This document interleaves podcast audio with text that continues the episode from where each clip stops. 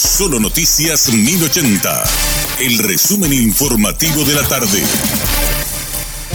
Hola, soy Richard Toñanes y este es el resumen informativo de la tarde. Desde el Ministerio de Salud informaron que el tercer caso de viruela del mono en Paraguay afecta a un hombre de Asunción de entre 40 y 50 años sin antecedentes de viaje al extranjero. El hombre se encuentra estable y con manejo ambulatorio en su domicilio. En ese sentido, la Dirección General de Vigilancia de la Salud realiza el seguimiento activo del paciente, así como de su entorno y contactos en el país para monitorear posibles nuevos casos sospechosos.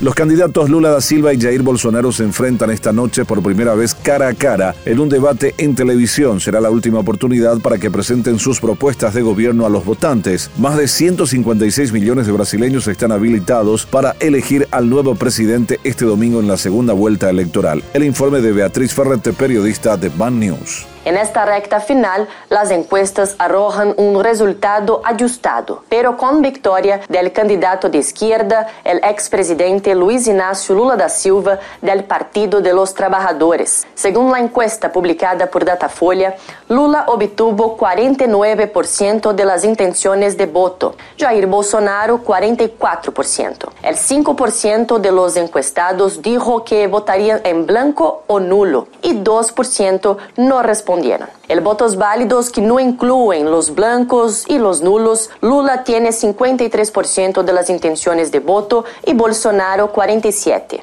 Desde São Paulo, Brasil, Beatriz Ferretti para Radio Monumental.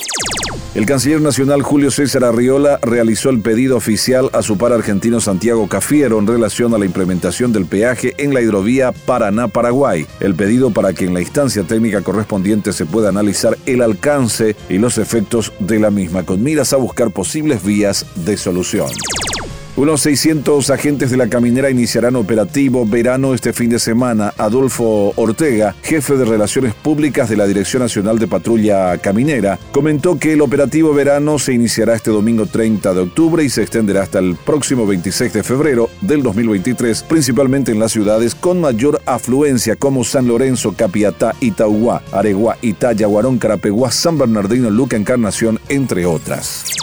La Dirección de Meteorología emitió este viernes un boletín especial en el que anunció que un sistema de tormentas podría ocasionar tiempo severo en varios puntos del país entre este viernes y sábado con vientos de hasta 100 kilómetros por hora. El reporte meteorológico advirtió que desde la noche del viernes y madrugada del sábado el fenómeno afectará parte de Ñembucú, Misiones, Guairá, Paraguarí Central y Asunción, Cordillera, Presidente Ayes, Caguazú y San Pedro. Además, desde esta tarde y el amanecer del sábado, el tiempo severo afectaría a Itapú, Calzapá, Concepción, Amambay, Canindeyú y Alto Paraná.